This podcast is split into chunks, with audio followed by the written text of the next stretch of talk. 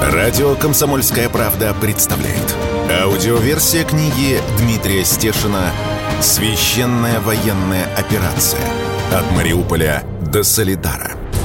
Читает Григорий Данцигер. В книге упоминаются террористические, экстремистские организации, полки, батальоны, спецподразделения. Кракен, Азов, Правый сектор, ИГИЛ, которые запрещены на территории России. Глава 37 11 мая 2022 года. В поисках медали за чистое небо Донбасса станки с Азовстали вывезли в Киев.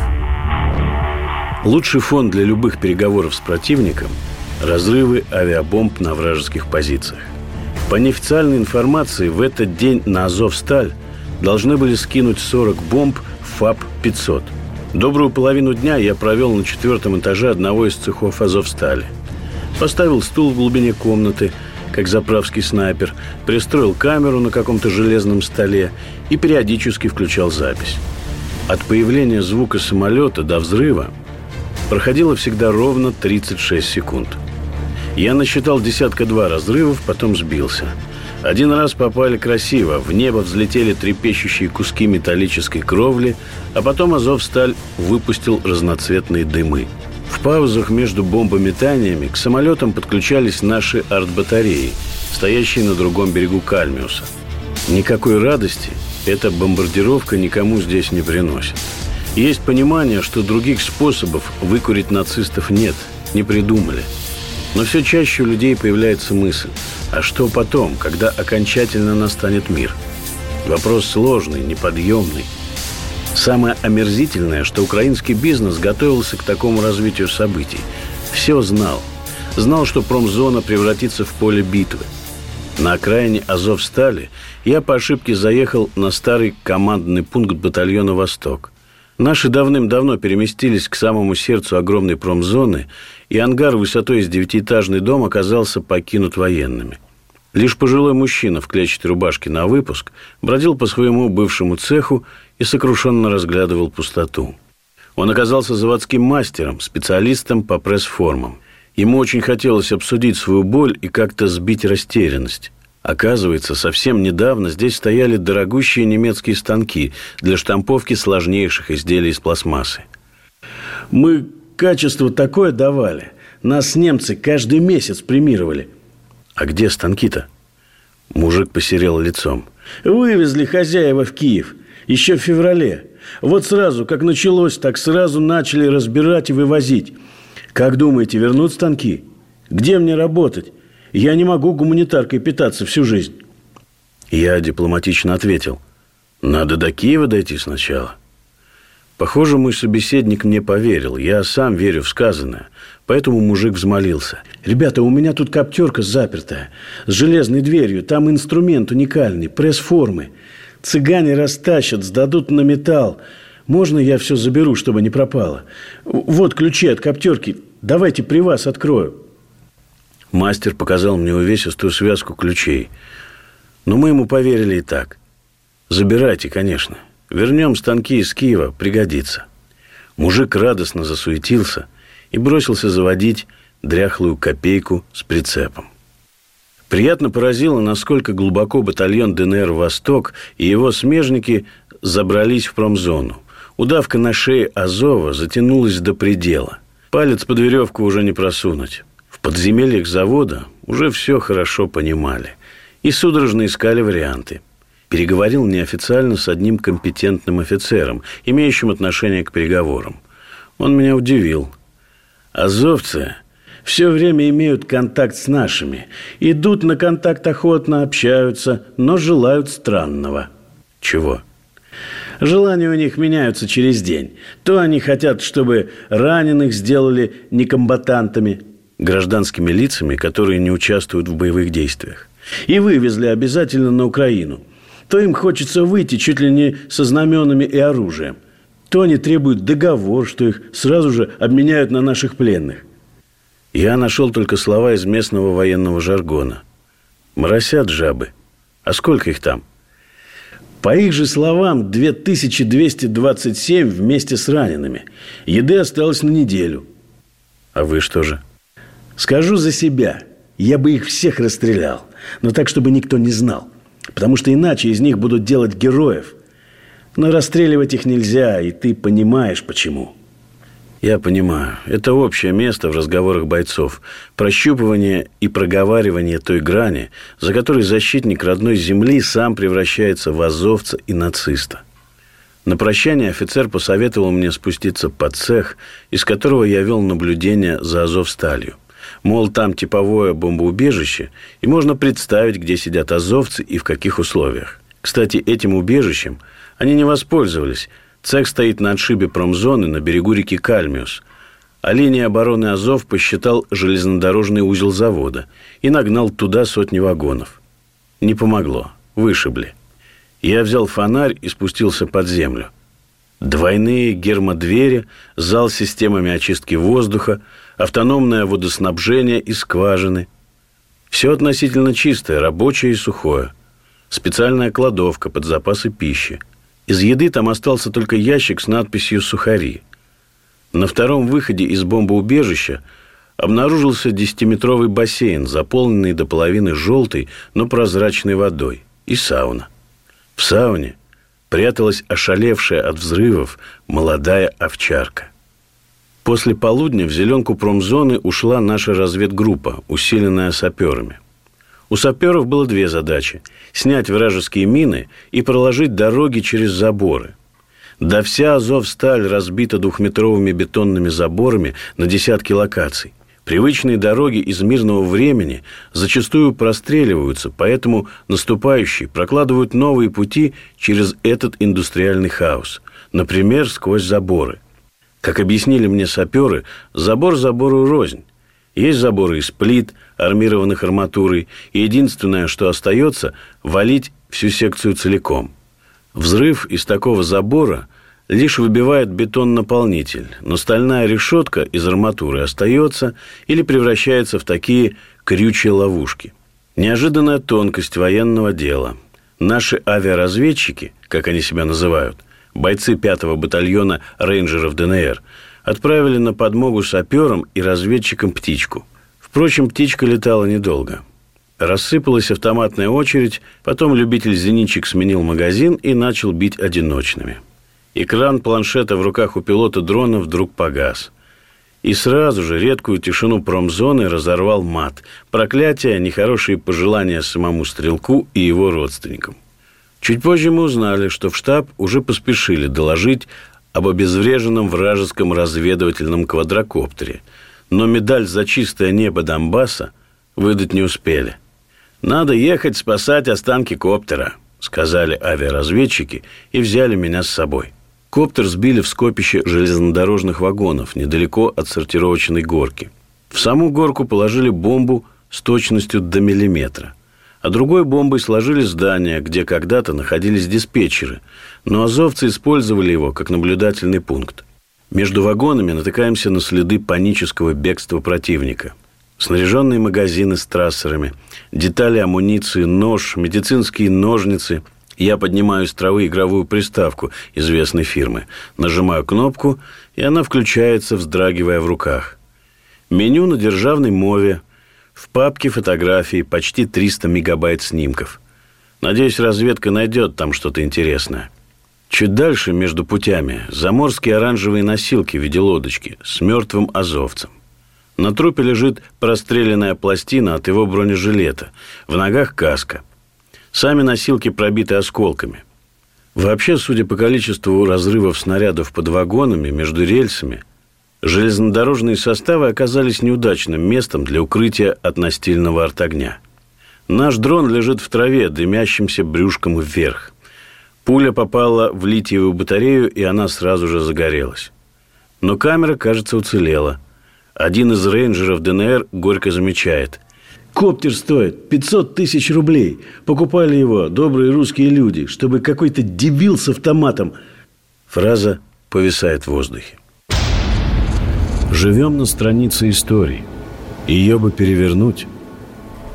Мы бредем к машине и не знаем, что из полуразрушенного здания за нами наблюдают. Наконец, нас опознают как своих. От разбитого окна отодвигается кусок фанеры – Немолодой мужчина с опрятной бородкой выглядывает и машет нам рукой. Приглашает в гости. В здании засело несколько десятков бойцов-резервистов. Их командир Сергей, инженер, показывает свое хозяйство. Например, инсталляцию из украинского бронежилета. Его снабдили шампуром каких-то нереальных размеров и серпом. Потом Сергей приносит обломок казацкой саблюки, обломанный и обгорелый. Но все равно чувствуется, что вещь почтенных времен, музейная. Говорим об обстановке на этом участке, о бомбардировках. По фронту вокруг Азовстали бродят слухи о каких-то сумасшедших термобарических бомбах, которые будут применять вот прям завтра. Сергей грустно усмехается.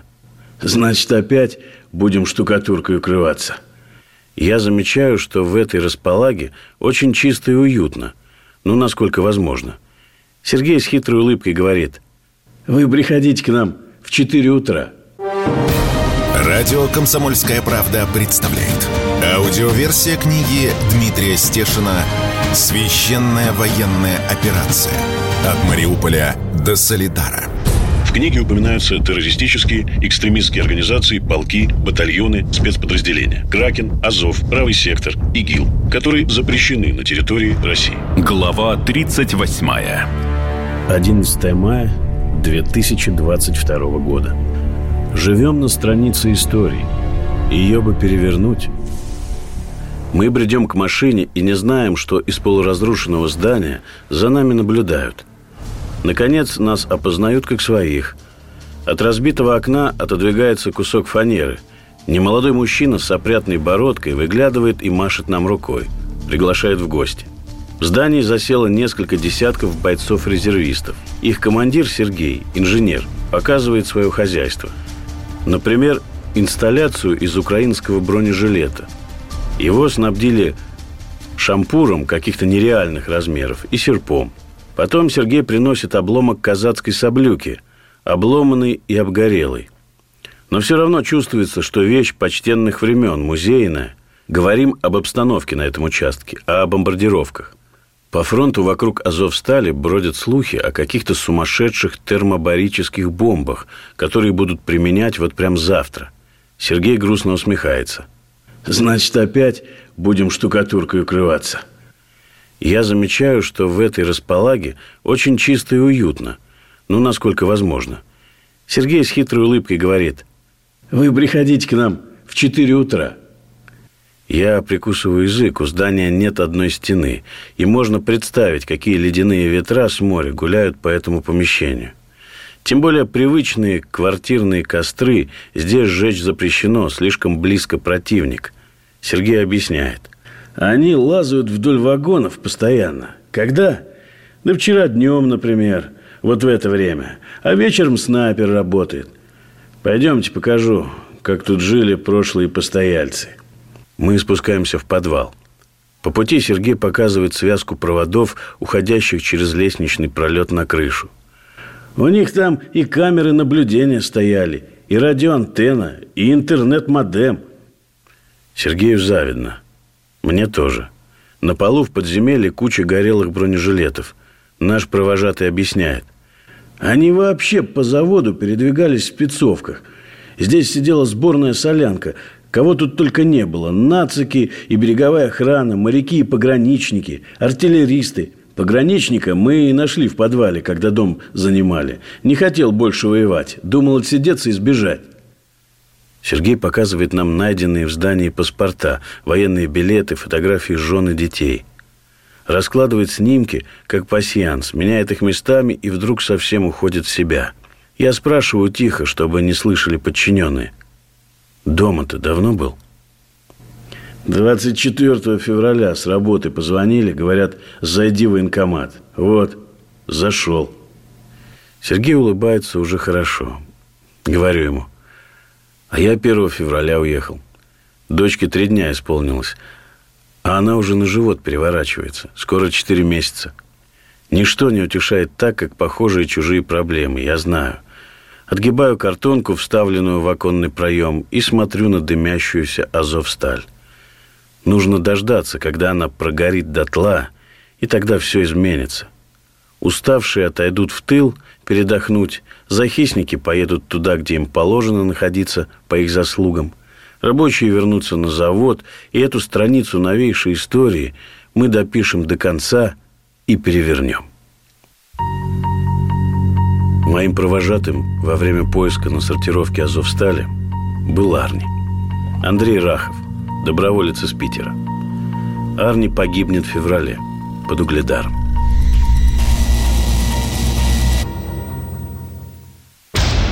Тринадцатое мая 2022 года. Мариуполь оживает после бойни. Запах смерти.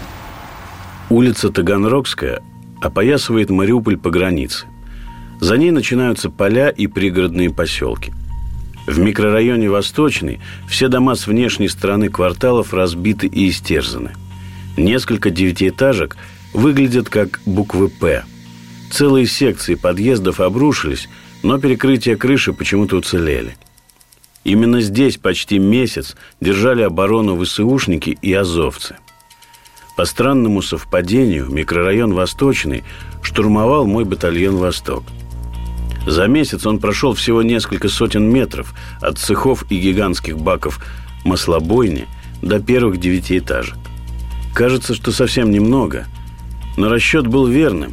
Эти несчастные дома и были ключом обороны всего микрорайона. Когда нацистов из них выбили, они не стали задерживаться здесь и откатились к Азовстали. Примерно 80% многоэтажек уцелело. В большинстве домов даже остались стекла. Но все равно сейчас над улицей Таганрогской висит сладковатый запах смерти. Он чувствуется даже, когда просто проезжаешь мимо на машине. Под завалами и в подвалах остались десятки, может быть, сотни погибших, мирных жителей и нацистов. Сейчас на развалинах работает отряд МЧС из Тульской области. Битый бетон грузят в карьерные грузовики и вывозят на специальную площадку – Начальник Тульского спасательного центра МЧС полковник Евгений Орлов объясняет тонкости разборки развалин. Сначала дом обследовала инженерная разведка. Определила, что можно убирать, как убирать, чтобы не было дальнейшего обрушения. Мы стоим под фасадом дома, который со стороны напоминает торт, из которого вырезали сегмент, целую секцию квартир. С Азовского моря задувает ветер и треплет детские куртки – они до сих пор висят на вешалке в бывшей квартире на девятом этаже. Стены обрушились, а куртки остались. И это не укладывается в голове. Входные двери целые и закрыты. Кое-где стоит мебель и хлопают сорванные полотнища обоев. Как сообщили соседи, под завалами в этом доме должны быть останки трех человек. Известен подъезд и этаж. Поэтому работу крана контролирует спасатель. Я спрашиваю у полковника, конечно, самое важное. Можете дать предварительную оценку? Этот дом под снос или получится восстановить? Полковник вздыхает. Конечно, комиссия будет решать, но я предположу, что часть дома, несколько подъездов, удастся сохранить и восстановить. Тульский отряд спасателей работает здесь уже третью неделю. Уже удалось извлечь и передать для захоронения тела 25 горожан – и многие сотни боеприпасов. У отрядов МЧС есть еще и гуманитарная миссия. Например, для мариупольцев устраивают бани. Люди не мылись толком несколько месяцев, а вода в этом городе самое дорогое. Возле девятиэтажки, где 17 дней просидела в полном окружении штурмовая группа бойцов Востока, стоит цистерна с водой, и местные тянутся к ней реденькой, но бесконечной цепочкой – Чуть дальше, за школой без окон, на детской площадке раскинулось что-то похожее на ярмарку или вече. Дети качаются на качелях, взрослые греются на солнышке. Молотит генератор, и на зарядке стоит больше сотни телефонов и планшетов. Мужчина, назвавшийся Алексеем, стрижет машинкой собачонку по имени Дуся. Говорит, «Грязная стала в подвале, как свинья. Спасибо ребятам из МЧС. Сейчас приведем ее в порядок». Рядом на краю песочницы сидят Ирина и Дмитрий. Ждут, когда в город дадут электричество. По городу уже бродят слухи, что вот-вот, хотя саперы ДНР только на днях закончили разминирование линий электропередачи. Привыкли без света, конечно. говорит мне Ирина. На шашлыки без хлеба уже смотреть не можем, на жареное мясо. А что еще на костре приготовишь? Необходимое пояснение. Когда отключили электричество в начале марта, супермаркеты начали раздавать свои запасы из морозильников. Где-то люди брали сами. Грех их осуждать за это. Весна была ледяная, поэтому мороженое мясо спокойно хранилось почти два месяца. И для многих это оказалось спасением от голода. Дом у моих собеседников уцелел. Пострадало лишь несколько квартир на верхних этажах. Но, по мнению специалистов, это не проблема. Стены отмываются, меняется проводка и трубы. За неделю можно управиться. Отряд МЧС отработал уже 8 участков. Когда закончатся работы, не знает никто. Возможно, не раньше осени. Стоим с саперами под стеной дома. На земле выложено, как они говорят, икебана. Это найденные в развалинах и домах боеприпасы остатки оружейных складов ВСУ и нацбатов. Просто залетевшие в дома и не сработавшие снаряды и мины. Самая стандартная просьба местных – помогите. У нас на лестнице возле мусоропровода лежит снаряд. Стандартный ответ – не трогайте, скоро приедем. Неофициально спрашиваю одного из саперов. Домашние, как тебя сюда отпустили? Он смеется. У меня сейчас два брата воюют под Изюмом, добровольцы. Командир группы саперов Андрей Плоских работал на разминировании в Карабахе. Отличия есть. Там большинство взрывоопасных предметов – это снаряды от реактивной артиллерии. Здесь свои особенности. Встречаются иностранные боеприпасы. В них много электроники, а информации по ним мало. Интернет в помощь. Попадались боеприпасы от американского гранатомета, гранаты ВОК болгарского производства, ручные гранаты иностранные, опасные советские боеприпасы из тех, что сняты уже с вооружения. Встречаются и растяжки, заставляют потрудиться, дипломатично замечает Андрей. Радио «Комсомольская правда» представляет. Аудиоверсия книги Дмитрия Стешина «Священная военная операция. От Мариуполя до Солидара». В книге упоминаются террористические, экстремистские организации, полки, батальоны, спецподразделения. Кракен, Азов, Правый сектор, ИГИЛ, которые запрещены на территории России. Глава 39. 13 мая 2022 года. Эхо военных дней. Очень плотное минирование. Не только территорий, но и объектов, зданий, даже школ. То есть обороняющиеся здесь минировали все подряд. Ну а так обычный набор боеприпасов для городского боя. Гранаты от ручных и станковых гранатометов, мины и снаряды. По словам сапера, в день они получают от местных жителей от 30 до 50 обращений.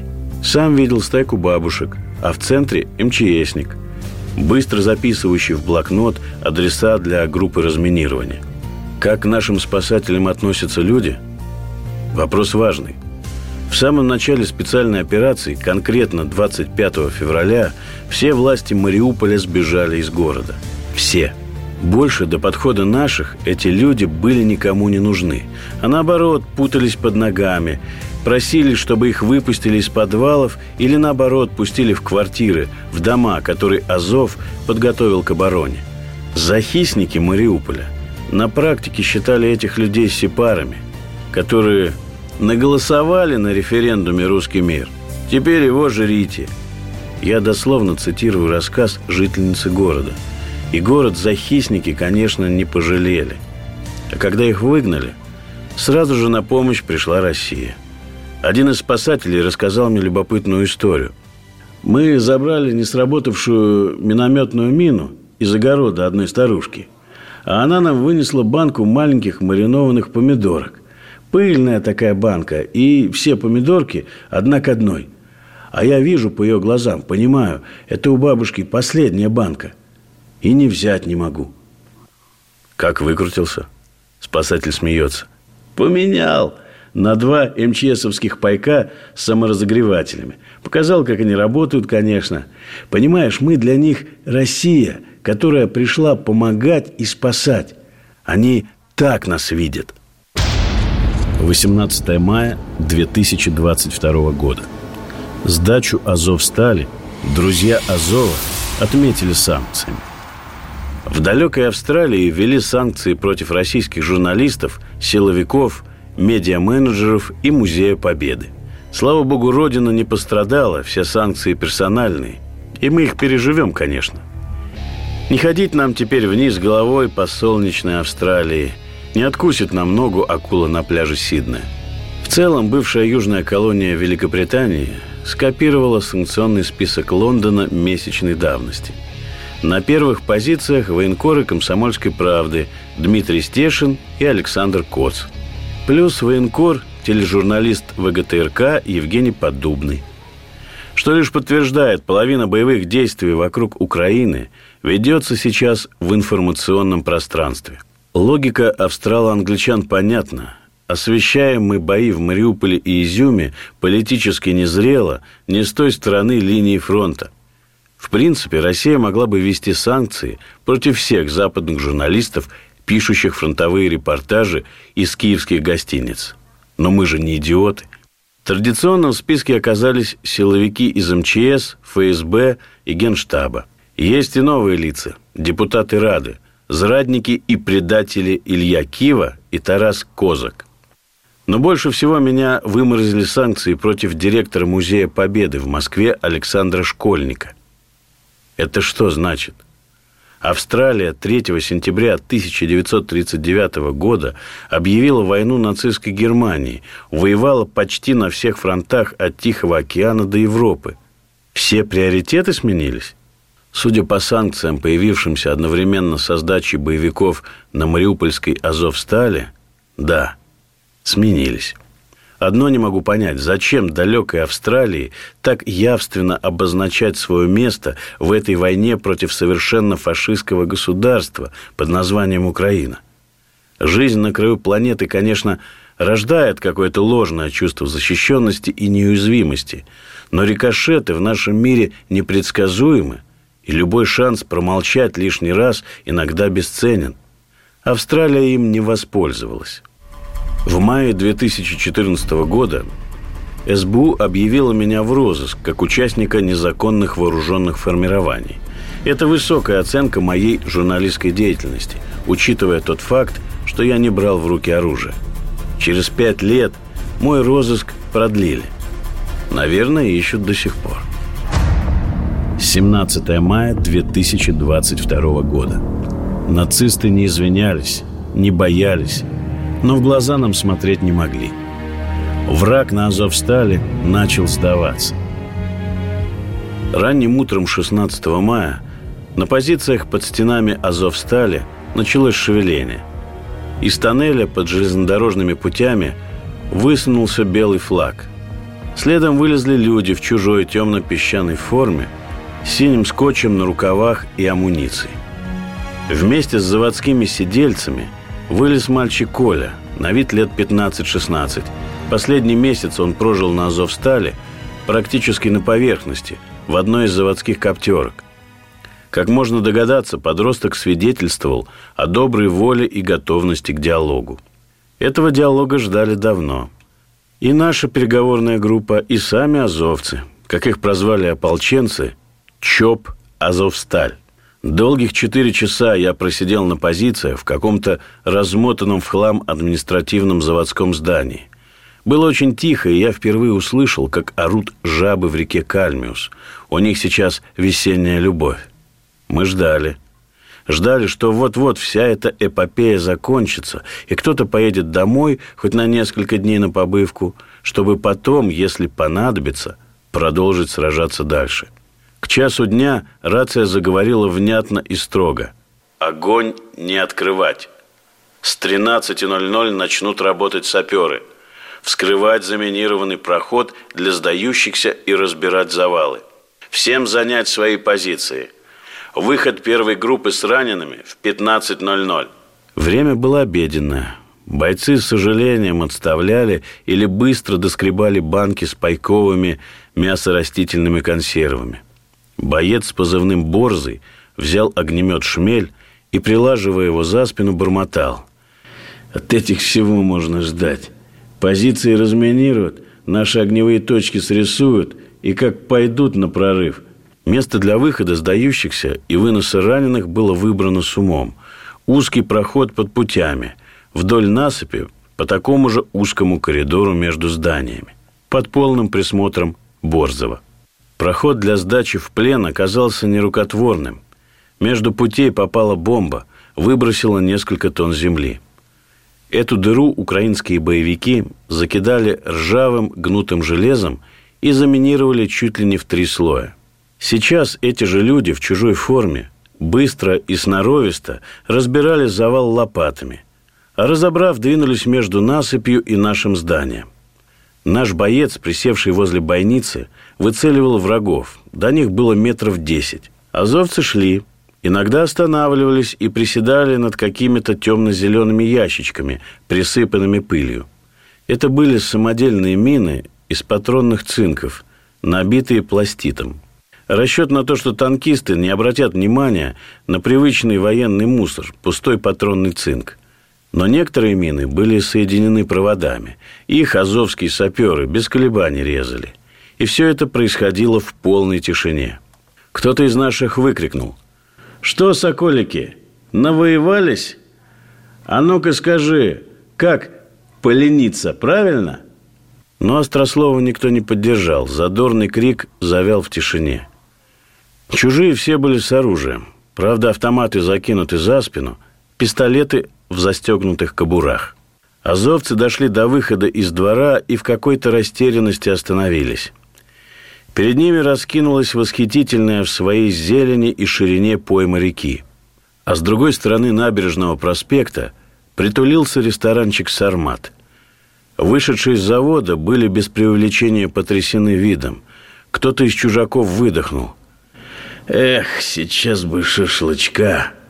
И я, глядя на эту давно закрытую из-за войны кафешку, подумал о том же самом. Они не смотрели в асфальт, но и не смотрели нам в глаза. Все молодые, до двадцати и чуть больше. Очень крутая снаряга у всех. Но оружие то же самое, вечный наш Калашников. Они не были грязными, не были изможденными и испуганными. Скорее напряженными – на них пока были все положенные нашивки, от жовто-блакитных флажков до азовских шевронов. И мы с моим товарищем, ополченцем Владом, не знали, как нам себя вести. Он держал автомат практически на изготовку. Я, если честно, был готов повиснуть у Влада на плечах. Он на этой войне потерял все. Дом в Полтаве, близких, друзей однополчан, здоровье – разменял на окопы лучшие годы мужской зрелости. Я с Владом не разлучаюсь уже третий месяц и знаю, как иногда в нем закипает лютая страшная злоба. Но Влад был спокоен. Наверное, с нами случилось то, что всегда происходит с русскими людьми при виде сдающегося врага. Какие бы скотства и жестокости он не творил, какие бы ни были кровавые бои накануне – есть такая невидимая черта, за которой включается милосердие. Нет, конечно, пленных могут потом и судить, но складывать прямо на поле боя курганы из отрезанных голов не в нашей традиции. Радио «Комсомольская правда» представляет. Аудиоверсия книги Дмитрия Стешина «Священная военная операция. От Мариуполя до Солидара». В книге упоминаются террористические, экстремистские организации, полки, батальоны, спецподразделения. Кракен, Азов, Правый сектор, ИГИЛ, которые запрещены на территории России. Глава сороковая. 17 мая 2022 года. Черта милосердия. Влад заговорил первым, очень спокойно.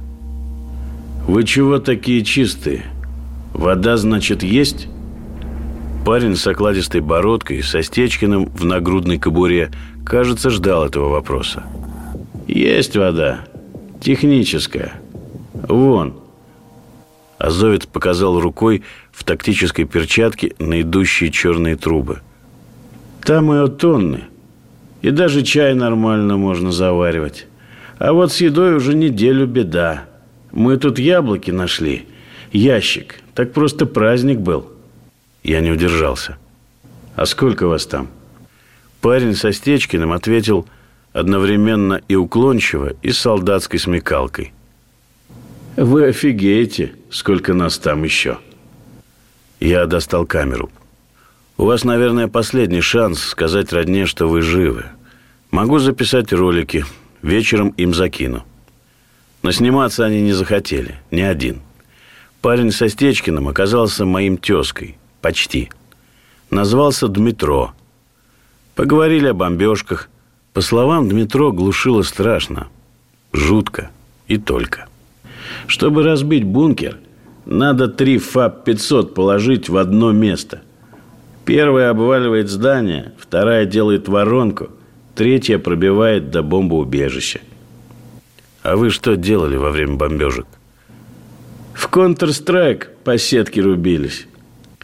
Влад еще раз осмотрел собравшихся и выдал диагноз. Если бы нас всех переодеть, ну, в спортивные костюмы и посадить на лавочку в сквере, никто бы не понял, кто тут за что и за кого. Повисла пауза. Я, чтобы ее заполнить, заметил. Было бы все-таки интересно понять, из-за чего мы так кроваво 18-летний азовец Назар из Львова оторвался от очередной мины, и я первый раз за много месяцев услышал украинский язык живьем. «Стохнувши лудин с лудинами», столкнули людей с людьми. Дмитро заметил, что все нормально же уживались, и сообщил, что он из Мариуполя, но тут не согласился Влад. «Я из Полтавы, уехал воевать в 14 году» потому что понимал, что мне там не ужиться. Вот мы все по-русски говорим. А русские-то гнобили, кучу законов напринимали. Дмитро выдавил, ну, да. Но быстро собрался, мол, все это наши внутриукраинские дела были. А Россия зачем в это влезла? Я не ожидал от Влада такого ехидства. А вы что, хотели, чтобы вы нас просто всех поубивали, и никто бы не вступился? Вот за вас сейчас Европа и США, а за нас Россия. Нормально вам? И нам нормально. То есть ненормально молодость на войне гробить. Дмитро заметил. Я тоже с 14 -го года воюю. Тоже молодость того. Закончилась уже. Влад оживился. Где воевал? Я оставил их разговаривать, и они проговорили час. Появился наш офицер – Пойдемте дальше разминировать. Мин еще было много. Половина набережного проспекта.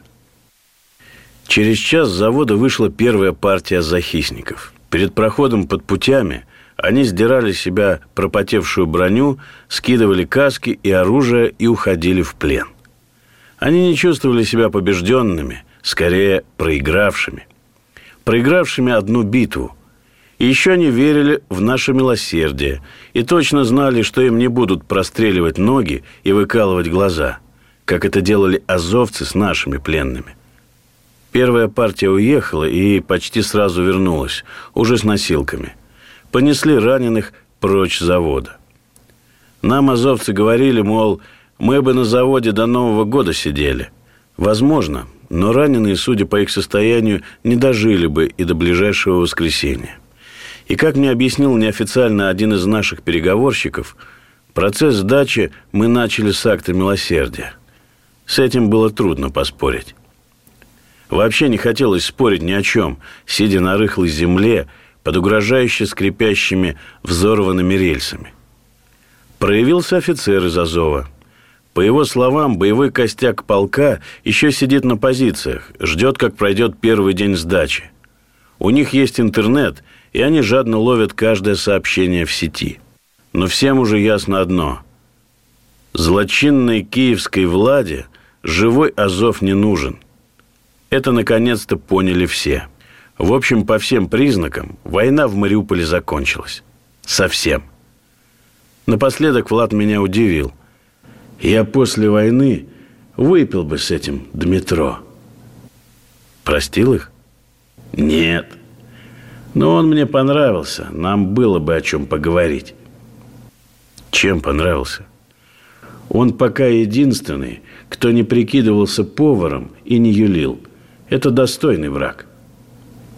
Но мы их победили? Да. Но это было очень тяжело. Уникальность этого сюжета в том, что пленные обычно мычат или говорят то, что от них хотят услышать.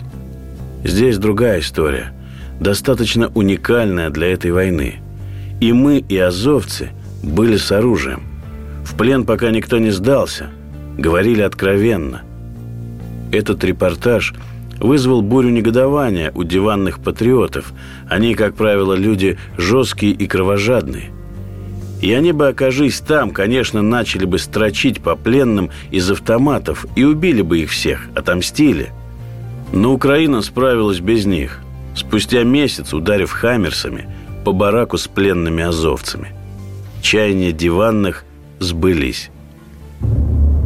19 мая 2022 года. Говорящая голова Азова Калина сдался в плен. Рано утром мне написал знакомый боец с позывным «Дэн». Сообщил, что знакомый всем до боли пресс-офицер азовстальских сидельцев капитан Святослав Паламар Калина около девяти вечера выбрался на позицию номер, где по странному совпадению стоял взвод Люгера. Взвод Люгера – это ребята из батальона ДНР «Восток», которые в начале марта 17 дней сражались в полном окружении на окраине Мариуполя – они заняли одну из девятиэтажек и, по сути, своим упорством спасли микрорайон Восточный от тотального разрушения. Снабжали наших бойцов по тросу, растянутому между домами с помощью квадрокоптера. Когда нацисты поняли, что люгеров из здания не выбить, а с боков врага поддавливают смежники, они просто откатились на Азов-Сталь. Разумеется, десятки домов в ходе боев были разрушены, но 80% домов Восточного уцелело. И вот к этим людям, 17 дней пившим воду из унитазных бачков и водонагревателей, вышел азовский пресс-секретарь Калина, который все последние недели бомбил мир роликами с призывами прийти заблокированным нацикам на помощь. Его не расстреляли на месте. Все понимали, что Калина мало за что отвечал – даже один из командиров Азова, участвующий в переговорах о сдаче в плен, рассказал спецкору «Комсомольской правды» дословно «Калина ничем не командовал. Людей в подчинении у него не было. Просто говорил, что ему велели говорить». Сейчас Калина, видимо, готовится к итоговой пресс-конференции в одном из СИЗО ДНР – Ростова или Таганрога. В каком уже не важно – Впрочем, официально выход с Азовстали и сдача в плен Калины пока не подтверждена. Российским силовикам еще предстоит все перепроверить и удостовериться, что сдавшийся в плен один из сотен боевиков действительно заместитель командира Азова Святослав Паламар, Калина. Со стопроцентной уверенностью об этом можно будет говорить лишь после официального заявления Министерства обороны России. Калину Малину и прочую нечисть из числа захисников Мариуполя должны были судить публично. В драмтеатре Мариуполя для них даже сварили железную клетку, а в ДНР законодательно разрешили смертную казнь. Потом оказалось, что этих уродов выменили. На кого? На что? До нас не довели. Пока. Радио «Комсомольская правда» представляет. Аудиоверсия книги Дмитрия Стешина «Священная военная операция. От Мариуполя до Солидара».